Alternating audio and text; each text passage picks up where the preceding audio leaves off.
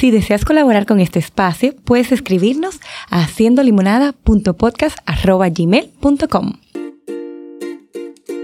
Yo soy Clarisa Guerrero y yo Laura Pichardo y estás escuchando Haciendo Limonada Podcast. Hola Laura. Hola Clarisa. ¿Cómo tú estás? Feliz, emocionada yo me siento eh, muy afortunada después de largos, largas semanas que Clarice me abandonó y se fue de viaje, por lo que fue necesario que no grabáramos durante un mes el podcast. Volver a, este espacio que siempre nos acoge a María, que con toda su dulzura y sus plantas no, nos da la bienvenida, pues siempre es muy grato. Y hoy pues más contenta porque tú sabes que en este podcast somos fan de que vengan hombres. Ay, sí, estamos felices. Y yo estoy muy feliz porque este hombre se atrevió y nos escribió y cuando yo vi eh, la propuesta, lo que conversamos, yo por casualidad ya había visto un podcast hacía un tiempito eh, eh, con él y me gustó muchísimo. Yo dije, pero claro, vamos, vamos a hacerlo. Y te comenté, y te dije, mira Laura, no sé qué, y dijimos, claro que sí. Em, y hoy tenemos con nosotros a Juan Raúl Ruiz. Bienvenido. hola, hola, gracias por la invitación. Sí, la verdad que me, encantó el, podcast de ustedes y, por eso te, te comenté ese feedback tan positivo. Ay, sí, él nos, nos mandó de verdad un mensajito muy lindo, gracias. Gracias, de verdad que sí. Eh, pero sobre todo, lo que más me interesó fue que yo siento que tú tienes muchas vidas en una vida tan joven. yo, estuve viendo, porque claro, yo ella, eso te hizo, mira, un rastreo FBI. no, eso, eso está bien, en muchos podcasts no hacen su tarea. Mira, pero esa mujer me dio un, un, currículum, pero y todo eso, pero ¿cuántos años que él tiene? No, no, pero eso está bien. Justamente hablaba con mi socio de que hay podcasts que nos han invitado, que no hacen la tarea. Pero sí, eh, me interesa ver e indagar. Tú sabes que la, eh, justamente la profesión Laura y mí es eso, hacer preguntas, analizar, ver, estudiar. Y yo estuve viendo que tú eres arquitecto, pero eres emprendedor, como por innato, como por naturaleza, eh, pero eres líder porque vi, o sea, tú no lo pones, pero vi eso como de liderazgo en ti cuando, cuando estás con tu equipo y cuando hablas a través de los videos que subes y eso. Cuéntanos un poquito cómo tú te describes, quién eres tú para el que nos escucha, que tal vez te conoce o no te conoce tanto. Eh, bueno, siempre es un poco difícil describirse a sí mismo. Sí. Pero, pero sí, mira, la verdad que eh, a mí me encanta el mundo de los negocios. Me encanta el, mucho el mundo de la arquitectura y del desarrollo mobiliario. Yo por default leo mucho sobre, sobre psicología, sobre... o sea, yo creo que incluso lo que más me apasionó de la arquitectura en ese momento fue esa parte como humanista del, mm. de la carrera, ¿no? Pero entonces, del lado de los negocios, si tú supieras que lo que más me gusta es como la parte humanista también, es, decir, el, el, el impacto que puedan tener mis negocios eh, el impacto positivo en más personas. Entonces, yo me considero eso como, como un gran soñador, en verdad. Yo siempre como que sueño en grande, pero también como pienso bastante en cómo impacta lo que yo hago a las personas a mi alrededor y al mundo si en algún momento se puede. Pero bonito porque entonces muy conectado a, la, a lo que es el legado que dejo, pero también esa trascendencia, porque mi paso por la tierra es finito y qué, qué, qué huella dejo yo en este espacio. Sí, es justamente eso. O sea, quiero ir más allá de lo que pueda ser como en un periodo de tiempo. Qué chulo. Y tú hablas mucho de soñador. Sin embargo, yo veo mucha acción en ti.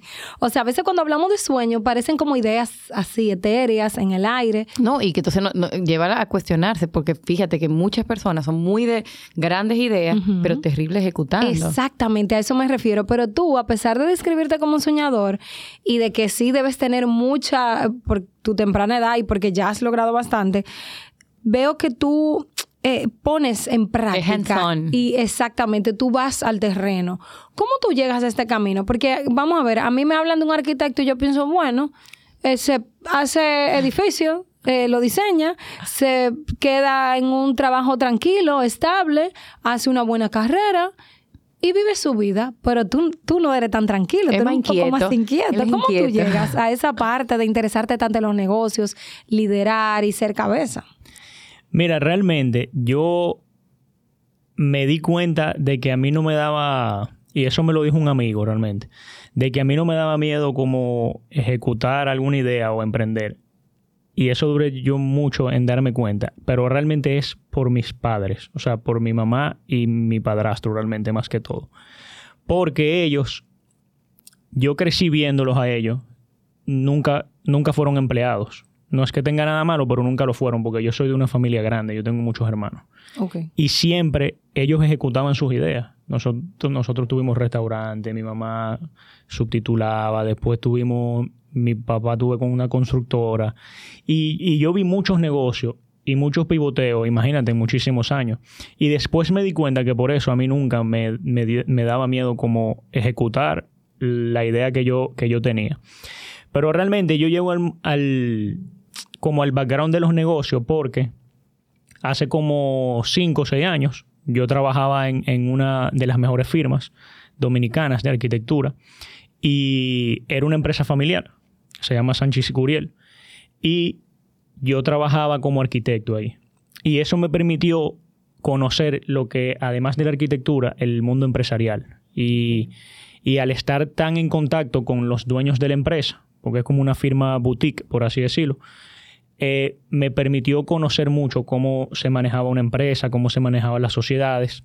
Y al mismo tiempo ya yo tenía como esa, ese impulso nato de, curiosidad, de...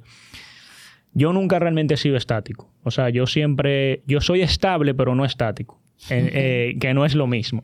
Totalmente. O sea, porque yo soy como, estable y a mí, a mí sí me gusta profundizar en mis ideas y profundizar como en lo que ejecuto, pero yo no soy una persona que se queda como en el mismo sitio porque me aburro. Ay, pero me encantó eso, como soy, estable, pero, no estático. Pero no estático. eso, va, eso va, sí. te, vamos a taguear. Sí, eso es un reel ahí, eso que aparece. ya sabes. Porque, sí, porque mira qué pasa, que hay mucha gente que entiende que, que estable es ser conservador, pero realmente no es así. O sea, al revés, ser estable yo lo veo más como una persona que profundiza en, las ideas que tiene. Y no es tanto como que, bueno, yo hago esto y suelto, yo hago esto y suelto, sino que es más estable. Pero para no desviarme de la pregunta, porque me estaba desviando, eh, al final yo realmente empiezo a profundizar ya full, como en hacer otros negocios cuando mi familia hace como 5 o 6 años pasó por un momento económico, bueno, más, hace como 7 o 8 años pasó por un momento económico importante. Entonces, yo empecé como, bueno, incluso ahí también comienza mi camino en el tema de la salud mental, que es un tema importante de hoy. Pero realmente ahí es que yo me pongo la camisa ya como que tengo que hacer más cosas para poder eh, como ayudar en una situación. Incluso después, ya en mi camino de la salud mental, pues me di cuenta que tomé roles que no eran, eh, etcétera, etcétera, etcétera. Pero realmente a mí lo que me impulsa como full a eso eh, eh, es una situación familiar realmente. Qué bien. Y tú sabes que yo me pregunto, porque hablábamos fuera, detrás de bastidores, ¿verdad? Antes de empezar, que en mi caso, a mí me pasó, yo estaba en, una, en un lugar súper bien, igual tal vez como tú estabas en, en esa firma de arquitecto, cómoda, con oportunidades hacia adelante. Sin embargo, decidí que no, que yo quería ya estar yo en mi consulta y asumir otros retos en mi cómoda, pónganse cómoda entre comillas, porque a veces definimos como cómoda esas, posiciones conservadoras. Eso quiero decir, como, como, que desde fuera podría verse como, bueno, todo está resuelto. Y eh, hablábamos también que emprender a veces es, ay, bueno, tú eres emprendedor, emprendiste, pero emprender significa muchos sacrificios incluso de salud mental. Entonces, en ese momento y en ese proceso de transición, ¿cómo, en, ¿cómo fue transformándose Raúl la persona? O sea, ¿cómo fuiste tú transformándote a medida que tú te adentrabas en este mundo del emprendimiento? ¿Y cómo eso tal vez impactó tu salud mental o no, o te fortaleció? Mira, yo digo que me fortaleció, pero realmente yo tuve un, como un breakdown importante. Cuando, cuando pasó eso en mi familia, yo tomé muchísimos roles como de salvador. Eh, tú sabes, como de, de, que porque yo soy hermano mayor también. Entonces. Y tú dijiste que tienes muchos hermanos. Tengo muchos hermanos, sí. ¿Cuántos hermanos tú tienes? Yo tengo tres hermanos de padre y madre. Y entonces tenía cuatro hermanastros. O tengo cuatro hermanastros de mi, de mi padrastro y vivíamos juntos todos. Éramos una familia bastante grande. Entonces, realmente, para serte sincero, mi, mi background antes de eso era como súper bien. O sea, mi familia nunca me faltó nada. Eh, tú sabes, no, nos íbamos dos o tres veces al año de viaje, de familia. Era como muy bien, realmente. Éramos, no me puedo quejar. Tuvimos buenas universidades y todo eso. Pero realmente el, después llega esa situación, que es una situación económica importante, que, que nos afectó bastante la vida de todos. Y ya yo me pongo ahí como la camisa de, bueno, tengo que hacer otras cosas. Una de esas cosas fue un negocio gastronómico que yo tenía, que incluso lo cerré hace poco, en diciembre, duré seis años con él, él y mi hermano, yo y mi hermano. Y realmente ese negocio surge para poder ayudar a mi mamá, porque mi mamá lo que tenía era un know-how en términos de cocina. Claro. Y yo digo, bueno, yo voy a armar un negocio que se base en ese know-how y con el mismo cash flow y todo, pues podamos salir adelante. Y después el negocio creció muchísimo. Bueno, estuvimos en todos los supermercados, estuvimos en el aeropuerto, tuve varias sucursales por aquí. Pero de hecho ahora hay modelos de negocio que yo creo que surgieron a partir de, oh, mira esto. Sí, yo cuando, cuando nosotros comenzamos eso en el 2017 no, no había modelos de negocio así. Ah, sí, yo sé. Entonces, pero bueno, ahí con el tema de la salud mental, para serte 100% honesto, que realmente a esto fue que vine a, a este podcast, yo sí sufrí como un, un breakdown importante. Eh, Incluso me dio muchos temas de ansiedad. Eh, no me dio depresión ni nada de eso. Pero sí me dio como mucha... La incertidumbre me dio... Me sacó como de mi zona de confort, por así decirlo. Y... Y entonces yo ya ahí conozco el mundo de la psicología. Realmente empiezo a leer sobre el mundo de la psicología y profundicé muchísimo. Comienzo a ir también a terapia psicológica. Eh, que a partir de ahí nunca le he dejado, ni cuando estoy bien ni cuando estoy mal. Realmente yo, yo le recomiendo a todo el mundo que vaya. Perdona que, que, te interrumpa ahí, porque te estoy escuchando y fíjate que tú nos vas narrando y escucha una persona que está llevando una vida, pues eh, va por su causa y de repente choca con una realidad que lo mueve mucho. Y que, y que quiebra en ese momento ese, esa, esa homeostasis, ese balance que tú tenías. Eh, y te adentra de todo lo que es salud mental. Pero pensándolo y, llevándolo al mundo de los hombres, muy difícil eso que, eh, ese proceso de construcción interna que tú hiciste, de bueno, ahora déjame mirar esto y ponerle atención, porque los hombres son muy de producir, de salir, probablemente mucho lo que harían en tu caso debe comenzar a salir adelante, a echar para adelante un negocio, pero tú en algún momento te detuviste y miraste, espérate, esto no es nada más esta parte, que sí era importante y que toda tu familia necesitaba de tu apoyo. Es que hay una parte que tiene que ver conmigo. Claro. ¿Cómo, cómo se vive esa, eso como hombre? Sí, porque vivimos en un país donde no es lo normal que a un hombre se le dé permiso de, ah, yo estoy sintiendo estas emociones, yo necesito ir a trabajarlas. Sí, ¿Cómo, ¿Cómo te explico? O sea, realmente hace, eso fue hace como ocho años y realmente yo no conocía nada que tenía que ver ni con la ansiedad, ni con el estrés. No, algo, no era algo que formaba parte de mi vida. Realmente cuando ya yo llego al punto de que yo tengo que ir, realmente fue porque a mí me pasó un extremo y es porque yo empiezo a sentir muchos síntomas físicos Ajá, de, cuerpo hablando. en mi cuerpo. Y yo pensaba que me que me iba a morir. Entonces, pensé, o sea, con esos latidos en el corazón, comencé como a tener muchos síntomas físicos. Hasta que un médico me dice, no, mira, eso puede ser como estrés o ansiedad. Y digo, oh, ¿y qué es eso? Cuando busco, realmente era, era eso. Entonces ahí a mí ya me gustaba mucho la psicología. Entonces empiezo a leer mucho sobre psicología, eh, terapia cognitivo-conductual, etcétera, etcétera, etcétera. A mí me encanta ese mundo realmente, aunque no soy psicólogo. Entonces yo voy a donde mi terapeuta y me doy cuenta que, que realmente me fue súper bien. Entonces, ahí fue la primera vez que yo entendí que sin, sin mi salud mental yo no podía hacer otras cosas. O sea, que, que, primero va nuestra mente y eso todavía es, es, algo que yo, mi socio y yo, incluso, y mi esposa también, que tiene sus proyectos y trabaja con nosotros, sin salud mental no hay manera de, de avanzar. ¿Y qué, significó para ti ponerle nombre? O sea, eso de que me siento, mi cuerpo se siente extraño, pienso que me voy a morir y un día descubro que esto no me voy a morir, esto tiene un nombre y está muy ligado a mi estabilidad emocional. A mí me dio una paz gigante, porque yo, por ese mismo tabú que ustedes decían de que, de que, ah, no, que los hombres no van al psicólogo, etcétera, etcétera, etcétera. Ojo, esto nadie se daba cuenta que a mí me estaba pasando. Yo eso lo viví. Lo, tú vives tu tormenta tú adentro. Mi novia, que ahora es mi esposa, sí, sí lo sabía. Y, y mi mamá también, realmente. Eh, eran esas dos personas las únicas que lo sabían. Después de ahí nadie sabía más nada de eso. Entonces, yo me comienzo solo como por un año. Wow. Sí, yo duré mucho realmente en, descubrir que eso existía. Porque para mí era como, bueno, yo tengo taquicardia, tal vez un tema del de, corazón y me, me chequeaba el corazón. O sea, para mí no, no había una manera de que la mente afectara el cuerpo. Entonces, fíjate que yo llego realmente por los síntomas físicos. Sí. Y, y realmente a mí me dio mucha paz saber que eso existía, porque me quitó una incertidumbre gigante y yo pude ya trabajar lo que era ese tema desde, el, desde la profundidad. Desde que tú, tú eres de contener mucho de guardar, porque fíjate que él se sentía todo eso y se lo tragaba. O sea, él iba él echando para adelante, pero con No, y yo podía estar hablando contigo aquí, no, no te iba a dar cuenta. ¿Y de dónde tú aprendiste a, tragar tanto y a soportar tanto? No sé, pero a mí no me convino mucho eso en ese momento, ¿no? de yo, que no, no yo hubiera preferido, de verdad, yo hubiera preferido descubrir eso seis, siete meses antes. Ok.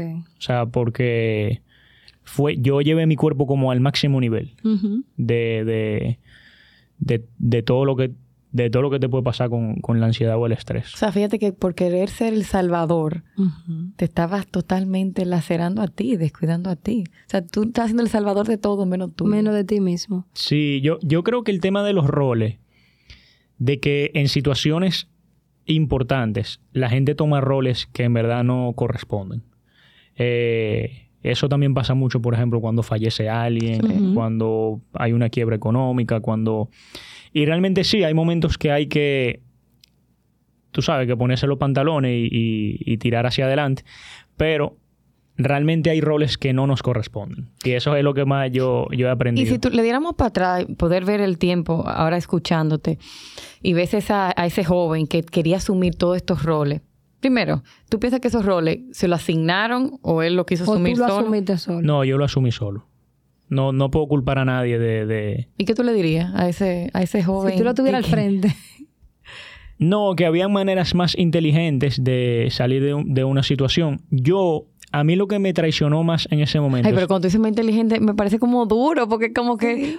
no, es que, el, el, pobrecito. Buscó lo mejor que él podía. No, no, lo que pasa es que realmente hay, o sea, ¿cómo te digo? Hay maneras, yo era muy joven y no me arrepiento de eso, pero lo que yo te dije ahorita de cómo yo me describo, a mí me jugó en contra en ese momento. Como yo soy muy idealista y muy del lado humanista, eh, yo pensaba que una de una situación tan importante se podía salir solo tirando para adelante.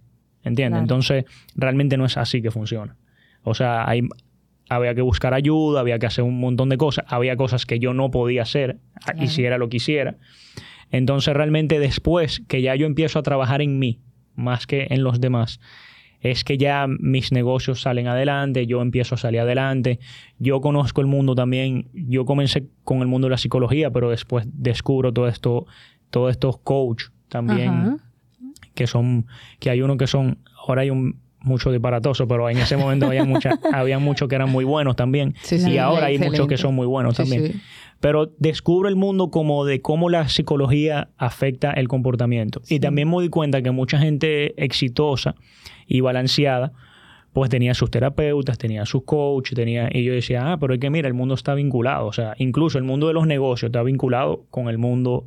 Eh, el mundo de los negocios, que era una pasión mía también, eh, me doy cuenta que estaba vinculado mucho también al tema del, mental health y de, y de, y de la salud del cuerpo también, o sea, del, eh, del, tema de los ejercicios, que a mí siempre también me ha gustado. Claro. Y entonces logro linkear esas tres cosas y, y, a partir de ahí realmente, como te digo, o sea, para mí mi salud mental, eh, la salud de mi cuerpo y los negocios son tres pilares importantes. Es que me imagino lo difícil que debía ser para ti y, vamos, digo difícil, pero probablemente como funcionan muchas personas, porque tú funcionabas mucho con tu intelecto, o sea, todo lo de producir, de, de, ejecutar, todo va muy en lo intelectual y la salud mental, que es aquí en la cabeza, pero va muy conectado con lo emocional. Y era como habían dos partes tuyas que no estaban conectadas. O sea, fíjate que tú dices, mi cuerpo, yo no linkeaba cómo iba todo esto a, sufrirlo.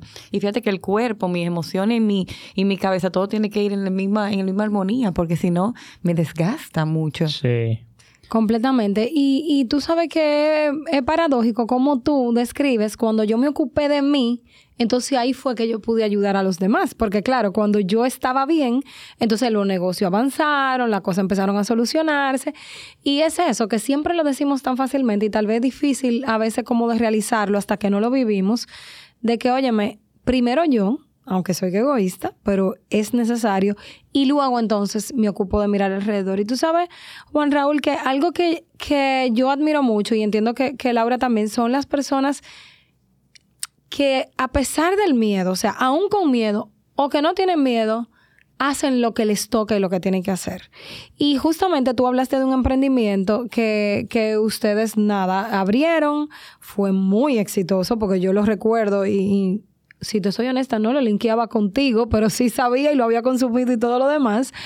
Em, y luego llegó el momento de que llegó a su fin.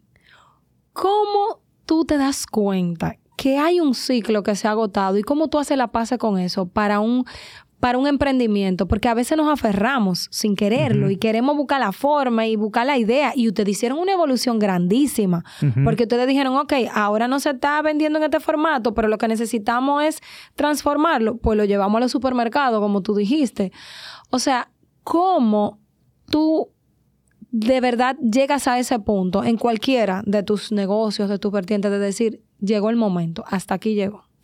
Mira, te, voy a ser 100% sincero. Tú sabes que yo eh, abrí ese negocio en el 2017. Pero ¿qué pasa? En el 2018 yo abro mi otro negocio, que es una firma de arquitectura y de desarrollo inmobiliario, con, mi socio, con Gerardo.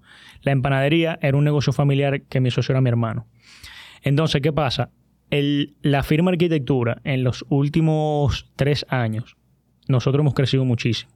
Y realmente el 90% de mi tiempo eh, profesional o el 95% se me va en mi firma. Entonces, ¿qué pasa? Mi hermano, por su lado también, eh, él trabaja en una compañía y estaba escalando a posiciones o escaló a posiciones bastante importantes en esa compañía. Y la empanadería realmente ya meritaba que fuera un full-time job de otra persona. Entonces, mm, nosotros nos damos cuenta que ya el próximo paso de la empanadería lo primero era, era un desembolso importante de capital, pero lo segundo ya había que medirlo también con las fases de nuestras vidas, que en mi caso yo, por ejemplo, me estaba mudando, me estaba casando, mi hermano también, pero también con la decisión de que, mira, yo tengo mi firma de arquitectura, mi empresa, eh, que en términos económicos me genera tanto, además, eh, es un camino que realmente a mí me apasiona muchísimo por lo que estábamos haciendo también en la firma arquitectura. Y a mi hermano realmente su posición en términos profesionales, él también le encanta. Entonces, la decisión realmente fue, nosotros la dilatamos un poco incluso, por mi, por mi mamá realmente, porque de ese negocio vivía también mi mamá, que era como una socia, por así decirlo, del proyecto. Entonces, pero realmente ya la vida de Alejandro y la mía decía como que, güey, ya... Prioridades. De, como que o se da el salto o no se da el salto. Incluso ya mi próximo, el último año, los últimos seis meses, ya nosotros estábamos trabajando que nos aceptaron incluso, pero no, no decidimos hacerlo, era exportar el producto a Europa y Estados Unidos. Pero ya yo sabía que eso me iba a tomar un tiempo a mí importante. Y también mentalmente también te consume una energía importante. Pero bueno, nosotros le damos un poco de larga por el tema de, de, mi mamá realmente. Ya el negocio no se adaptaba mucho al estilo de vida de nosotros. Fíjate que incluso uno de los, de los temas importantes de la, de la pandemia por la que nosotros nos vamos congelados es porque nosotros no queríamos volver a la vida de dormirse a las 2 o 3 de la mañana. Eso, iba, eso era en contra de nosotros. Entonces, nada, el punto es que nos damos cuenta de eso y, y y para que veas, o sea, porque es increíble cómo funciona todo, nosotros decidimos cerrar la compañía como en noviembre, diciembre, y justamente en esa fecha eh, a mi padrastro le sale un, negocio en Estados Unidos y mi mamá resulta que también le sale un trabajo en Estados Unidos. y todo como que fluyó. Era como si hubiera sido planificado. Y, y para ustedes fue también tal vez un alivio, porque no sentían Fue un alivio realmente en ese sentido. Ojo, ese negocio se lloró porque es el bebé de nosotros. Justo, justo te iba a preguntar, porque viendo que este fue un negocio salvavidas, o sea, fue como lo que surgió en un momento de mucha no, Y fue un proyecto bonito realmente. Y que, y que nació de, de, esa unión entre todos, porque también era un tema familiar donde estaba más involucrada tu hermano y tú. ¿Cómo fue ese proceso de despedida?